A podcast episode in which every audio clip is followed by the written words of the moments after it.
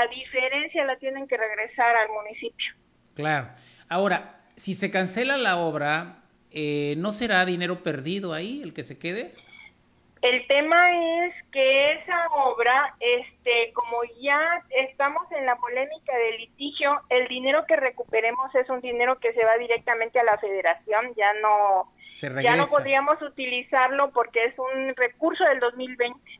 Claro. Que la Federación nos exige que estemos devolviendo eh, los primeros los primeros 15 días de enero. Después del 15 de enero, recursos que no se aplican son sancionados y se tienen que devolver a federación. Y ahorita con este problema es más complejo. El dinero entra a la cuenta de la, del municipio porque de ahí sale el pago y luego el municipio tiene que devolverlo a la federación. Es un problema complejo en ese sentido. Entonces no podríamos ya recuperar ese dinero, ese se va directo a la federación. ¿De qué cantidad de dinero estamos hablando de esta obra? Mm, bueno, si yo le comento que estamos este, en este tema de, que ellos dicen que un número, otro suponiendo, sin que yo conceda, solo aquí se habla de números reales, que de veras fuera 50%, pues estamos hablando de una obra de 98 millones en donde está en tela de juicio 40 millones. Claro. ¿Cuántas empresas participaron ahí, secretaria?